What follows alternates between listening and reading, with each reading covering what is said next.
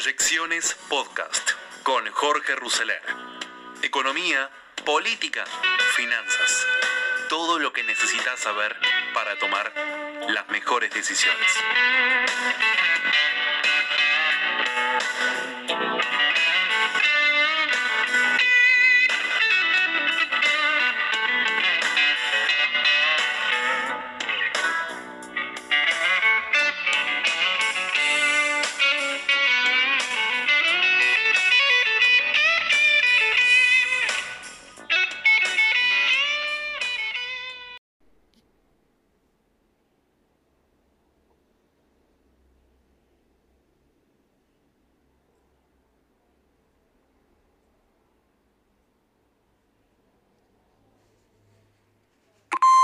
Llegó al poder siendo un populista y se va a marchar pareciéndose a un golpista. Son las 6 de la mañana, las 5 en Canarias.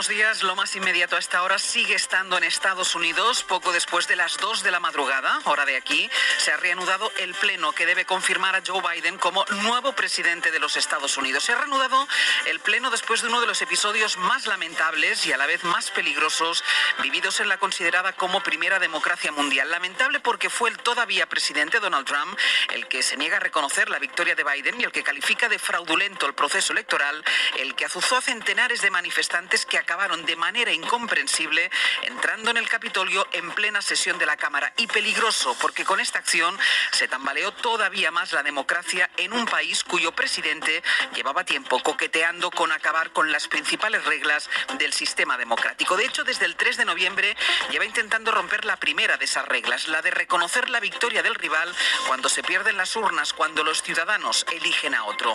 Lo que pasó ayer no fue nada más que el resultado de cuatro años y de un par de meses muy intensos de polarización, de mentiras y de una estrategia populista, nacionalista, que el Partido Republicano o no pudo o no quiso frenar.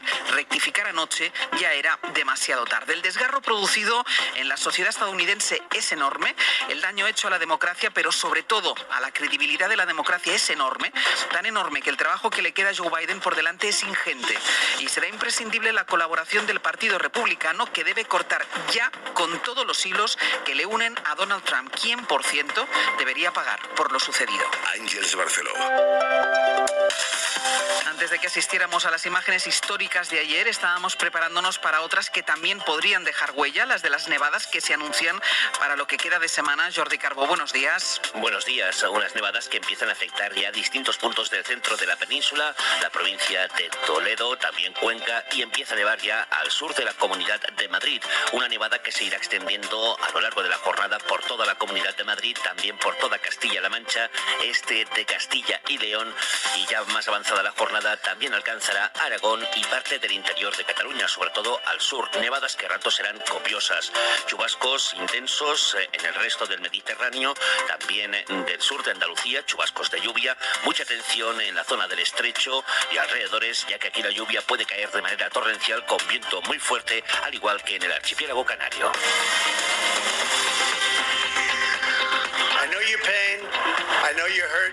Conozco vuestro dolor y vuestro sufrimiento. Ha habido una elección que nos han robado. Fue una elección ganada con diferencia y todos lo saben, especialmente al otro lado. Pero ahora marchaos a casa. Tenemos que tener paz. Tenemos que tener ley y orden. Respetad a nuestra gente. No queremos que nadie salga herido. We don't want anybody hurt. Y al final Donald Trump tuvo que enviar este mensaje a sus seguidores, a los que durante días y unas horas antes había espoleado para que acabara sucediendo lo que ocurrió, que asaltaron el Capitolio en una especie de golpe contra la democracia americana instigado por quien se benefició de ella para pasar de los negocios negocios al poder de la primera potencia mundial. Vamos en directo a Washington. Marta Delvado, buenos días. Hola, buenos días. El Capitolio fue desalojado a medianoche y desde hace unas cuatro horas se ha retomado la sesión en la que se debe validar la victoria de Joe Biden. Sí, los legisladores han vuelto esta noche al Capitolio en medio de unas enormes medidas de seguridad, retomando esa sesión para ratificar los resultados de las presidenciales de noviembre y para mostrar que el sistema democrático en Estados Unidos es más fuerte que el asalto violento inédito que se ha vivido hoy en el Congreso. Al menos cuatro personas han muerto durante ese asedio, según acaba de confirmar la policía. La capital de Estados Unidos está en toque de queda desde las 6 de la tarde y hasta las 6 de la mañana.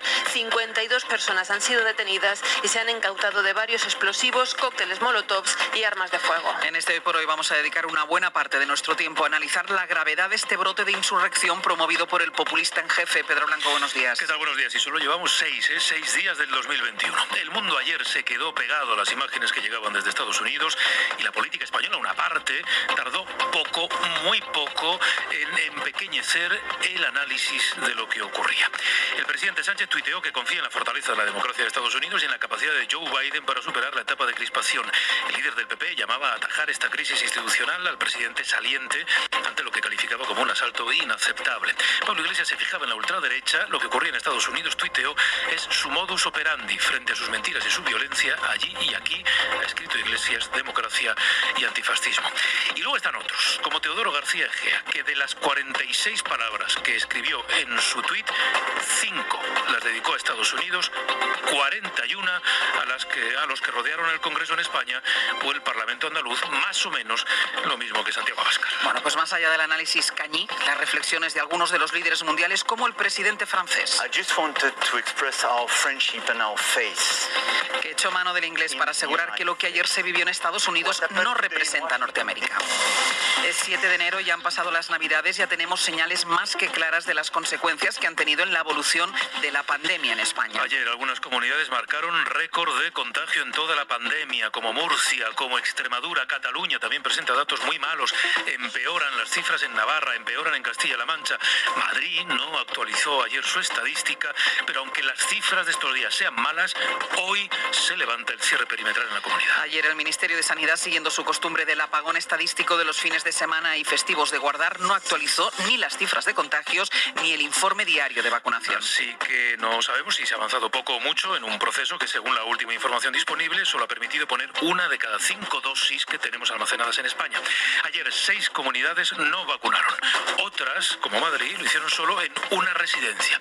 Recuerden que Díaz Ayuso tuiteó eso de que van a vacunar de lunes a domingo, festivos incluidos, de día, de noche, en lo privado y en lo público. Hoy el ministro de Sanidad comparece en rueda de prensa, quizá aporte alguna información más concreta sobre cuándo llegará a España la vacuna de Moderna y cuántas dosis vamos a recibir. Las autoridades europeas dieron ayer luz verde a la que va a ser la segunda vacuna que se suministre en nuestro país. Y hasta que los seguidores de Trump irrumpieron en el Capitolio en este país, se andaba comentando dos momentos de la Pascua militar de ayer, dos referencias a los pronunciamientos de los últimos meses de varios militares retirados en contra del gobierno. Uno más claro. Una insignificante minoría que solo se representa a sí misma, que busca una publicidad y un protagonismo que ni merece ni tiene. Solo merece el rechazo más absoluto por su intolerancia, sus delirios y su total alejamiento de los valores castrenses. Y otro más elíptico en la línea en la que es habitual en los mensajes del rey. La Constitución reconoce las libertades y los derechos y consagra los valores y el orden democráticos, también los deberes a los que todos estamos sujetos. Es el camino libre y democráticamente decidido por el pueblo español. Todos estamos incondicionalmente comprometidos con porque es el origen de la legitimidad de todos los poderes y de todas las instituciones del Estado. Y en los deportes, el Atlético de Madrid cae en Cornellá y protagoniza la gran eliminación en la Copa de este año. José Antonio Duro, buenos días. Hola, ¿qué tal? Muy buenas. Los eh, rojiblancos se les volvió a atragantar el torneo del CAO. Por segundo año consecutivo caen en Cornellá ante un equipo de segunda división B. Perdieron 1-0 y además con estas palabras tras el partido sobre el futuro de Diego Pablo Simeone. Esta Copa en, estos últimos años no nos está dando ninguna satisfacción, así que nada, habrá que buscar soluciones eh, si es que estamos las- el año que viene y obviamente tocará. Con el Cornellá y el Navalcarnero como equipos de segunda B en la siguiente ronda, hoy tenemos más Copa con otros siete partidos y además en Liga, el Barça ganó en Bilbao 2 a 3 en un partido en el que se vieron los mejores minutos de la temporada del equipo de Cuman.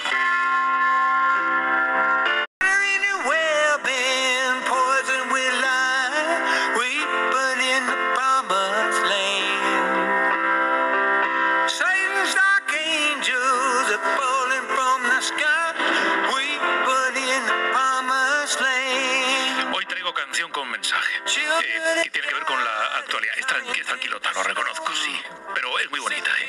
Estamos escuchando a John Fogerty, él fue líder de la Creedence, de la Creedence Clearwater Revival. Ayer eh, hizo pública esta canción que se titula Llorando en la Tierra Prometida. Bueno, es su particular despedida a quien califica como un faraón, a, a, Donald Trump. este músico, este emblemático músico estadounidense, desprecia a Donald Trump. Y es una canción política en la que habla, en fin, desde los, eh, los llantos de las enfermeras en la lucha contra el coronavirus, a las críticas de Trump a su asesor científico, habla de, las muertes, de los asesinatos de los afroamericanos George Floyd y Breonna Taylor a manos de, de la policía. Es su particular manera de John Fogerty de decir adiós a Donald Trump a unos días de que deje la presidencia de Estados Unidos. dejo que lo saquen a la fuerza, rastras. Bueno, sí. Porque he visto lo de ayer, yo no descarto ya nada. Es que le quedan, ¿cuántos? 13 días. 13 días. Es el 20, ¿no? 13 días para seguir enredando. Claro, yo la gran pregunta que tengo ahora es dónde está Donald Trump y qué consecuencia va a tener para él lo que pasó ayer. ¿Alguna consecuencia debería tener? No debería ser presidente de Estados Unidos ni un segundo más. Es Este gran- señor, no sé cuáles son los mecanismos, pero... Hay un mecanismo, leíamos antes, ¿no? Eh, que permitiría activar un digamos, mecanismo constitucional para inhabilitar Una especie de impeachment a- a a 10 días de, de irse. Una inhabilitación por incapacidad. eh, eh, bueno, que, que es incapaz, mm, lo ha demostrado lamentablemente durante estos cuatro años, pero eh, ahora se podría activar, aunque parece que hay algunas dudas, pero sí, efectivamente, la duda es, va a seguir ahí hasta el 13 y se va a marchar sin consecuencias. Vamos a intentar responder estas preguntas después en el abierto. ¿eh? Tendremos estará con Pedro Rodríguez con nosotros, estará Javier del Pino, que está en Washington, que conoce perfectamente los mecanismos y el funcionamiento de esa, de esa democracia. A ver qué es lo que puede pasar a partir de ahora, pero en cualquier caso, la música está muy bien. Ahí muy bonita la canción. Está muy bien. apoyando. But in the promised land. Shoot you in your bed just like they done before. Weeping in the promised land.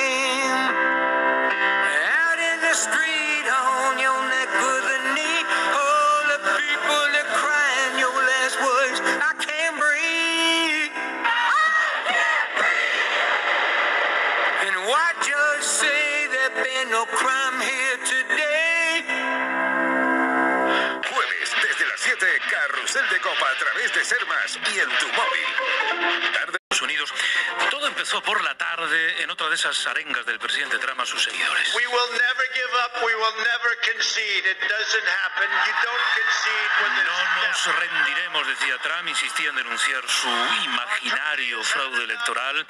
Durante horas presionó a Mike Pence para que boicoteara la confirmación de Joe Biden como presidente electo. En fin, los ánimos iban caldeando, miles de sus seguidores se congregaron en el exterior del Capitolio en Washington empezaban los incidentes.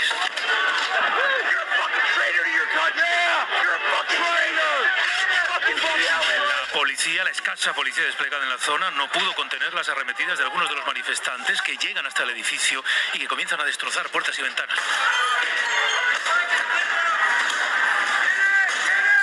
Y en ese momento se consuma uno de los días más bochornosos de la historia de Estados Unidos, un asalto al Capitolio, un intento de doblegar a una institución legítima y democrática por parte de una mezcla entre ridícula y explosiva de los seguidores de Donald Trump.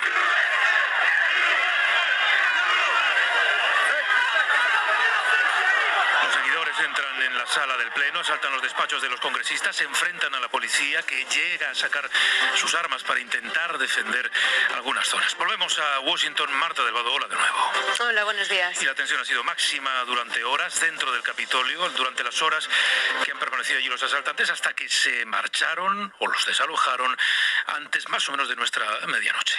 Sí, casi tres horas han estado dentro del Capitolio esos manifestantes armados que en Washington califican de terroristas domésticos, mientras la policía del Congreso evacuaba al vicepresidente Pence a los legisladores que se han tenido que atrincherar en sus despachos y usar incluso máscaras antigas. La cuestión es que la Guardia Nacional no tenía la orden, orden que proviene del gobierno federal, de desplegarse a pesar de los disturbios y a pesar de que la alcaldesa de Washington lo había solicitado el día anterior. Después de la irrupción violenta en el Congreso, se han movilizado más de mil efectivos y agentes del FBI. El New York Times asegura que la orden de movilizarse no la ha ha dado Donald Trump, sino el vicepresidente Pence. Trump, que participaba, como decías, por la mañana en la manifestación pidiendo a la gente que defienda las elecciones del robo y del fraude, se mantenía en silencio durante ese asalto. El que salía en directo era el presidente electo, Joe Biden.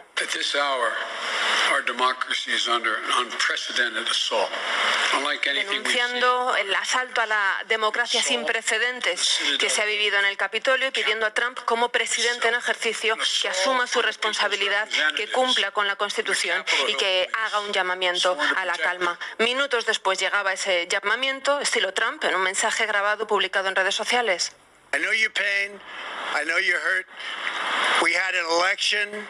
Comprendiendo el dolor de sus seguidores por el robo de las elecciones, insistía en el tema del robo, del fraude, diciendo que les quiere, que son buena gente, pero que se vayan a casa. Bueno, con la llegada de las fuerzas de seguridad se ha evacuado el Capitolio, eh, demasiado tarde para evitar la violencia. La policía ha confirmado esta noche la muerte de cuatro personas en total y las heridas de múltiples agentes. Se ha impuesto el toque de queda que va a durar 12 horas hasta las 6 de la mañana.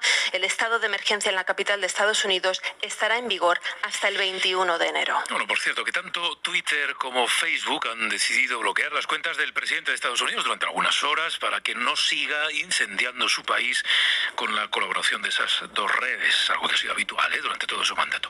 En todo caso, Marta, los asaltantes del Capitolio interrumpieron una sesión a la que no le hemos prestado atención nunca o prácticamente nunca, en la que se iba a validar el resultado de las elecciones, es decir, la victoria de Biden. Algunos republicanos habían comenzado ya a presentar objeciones en, un intento de bloqueo eh, en el que está colaborando una parte del Partido Republicano. Esto hay que eh, dejarlo dicho. Bueno, esa eh, sesión se ha retomado hace unas horas. Sí, los congresistas y senadores han vuelto esta noche al Capitolio en medio de un gran despliegue de seguridad para retomar esa sesión conjunta que se estaba celebrando en el momento del asalto para ratificar la victoria de Joe Biden en las presidenciales. Es el trámite previo a la investidura que hay que seguir, como dice la Constitución. El vicepresidente Mike Pence, en calidad de presidente del Senado, reinauguraba el Pleno mandándole un mensaje a los seguidores de Trump.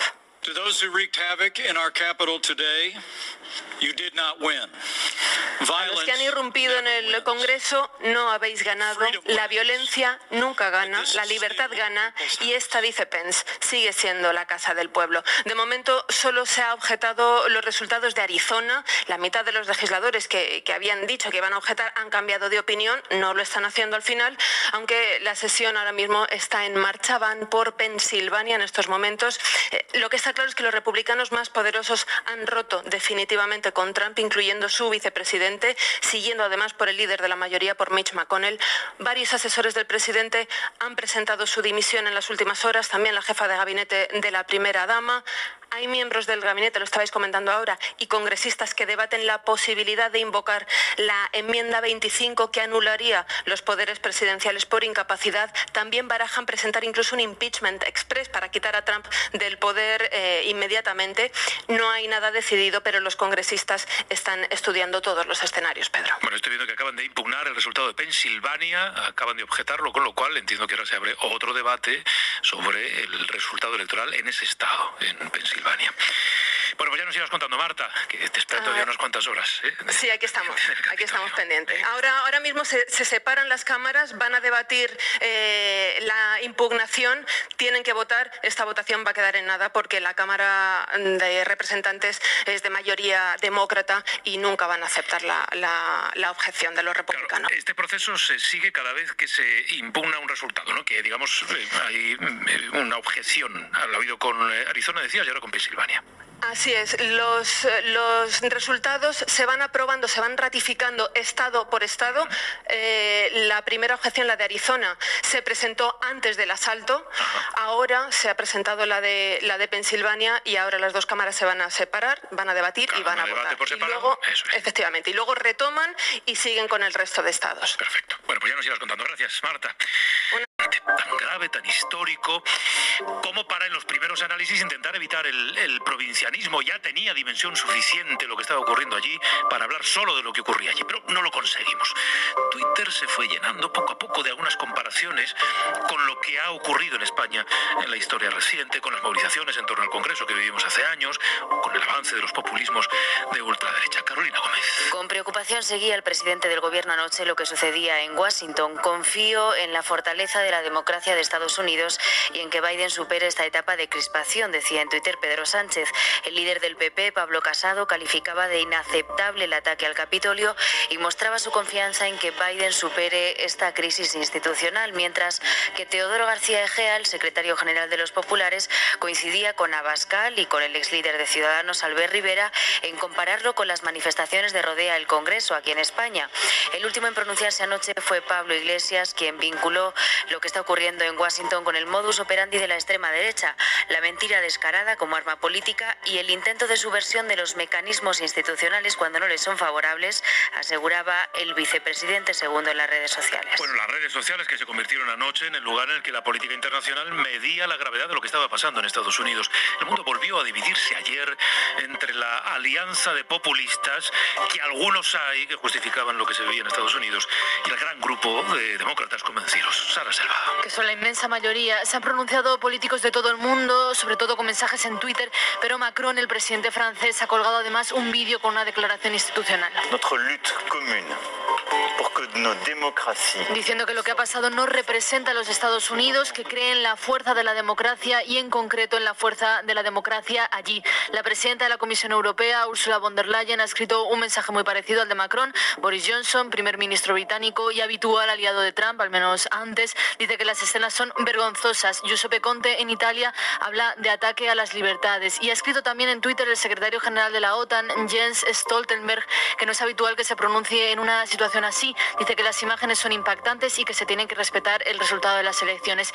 Y de entre los pocos aliados que le quedan a Trump, el presidente de Brasil, Jair Bolsonaro, que cuando le han preguntado ha dicho, yo estoy muy unido a Trump, así que ya sabes la respuesta, insistiendo además en el falso fraude electoral. Bueno, hablaremos de la pandemia, pero es que no conviene olvidar, eh, porque completa el contexto, que mientras nos estremecíamos con las imágenes que llegaban de Estados Unidos, aquí en España, ese mismo día, el jefe del Estado había tenido que recordar en público los deberes constitucionales de todos, también del ejército y de los militares, después de esa carta que le envió un grupo de inquietantes nostálgicos, tras ese ruido producido por algunos mensajes eh, que se intercambiaban, eh, militares retirados en grupos de WhatsApp. En fin, habló el rey y habló de forma más clara la ministra, María Manjabacas. Mensaje contundente de la ministra al condenar la intolerancia y los delirios de los militares jubilados del Chad. No tienen derecho, decía Robles, a perjudicar el prestigio del ejército. Una insignificante minoría que solo se representa a sí misma, que busca una publicidad y un protagonismo que ni merece ni tiene. Solo merece el rechazo más absoluto por su intolerancia, sus delirios y su total alejamiento de los valores castrenses. Menos contundente y de forma implícita, el rey se limitaba a subrayar el compromiso del ejército con la Constitución. Todos estamos incondicionalmente comprometidos con ella porque es el origen de la legitimidad de todos los poderes y de todas las instituciones del Estado. El rey y la ministra pusieron en valor el trabajo de los militares en la pandemia, montando hospitales, desinfectando residencias, rastreando contagios, trasladando a los fallecidos. Un trabajo extraordinario, dijo el rey, en lo que ha supuesto, según Robles, el mayor esfuerzo militar en tiempos de paz.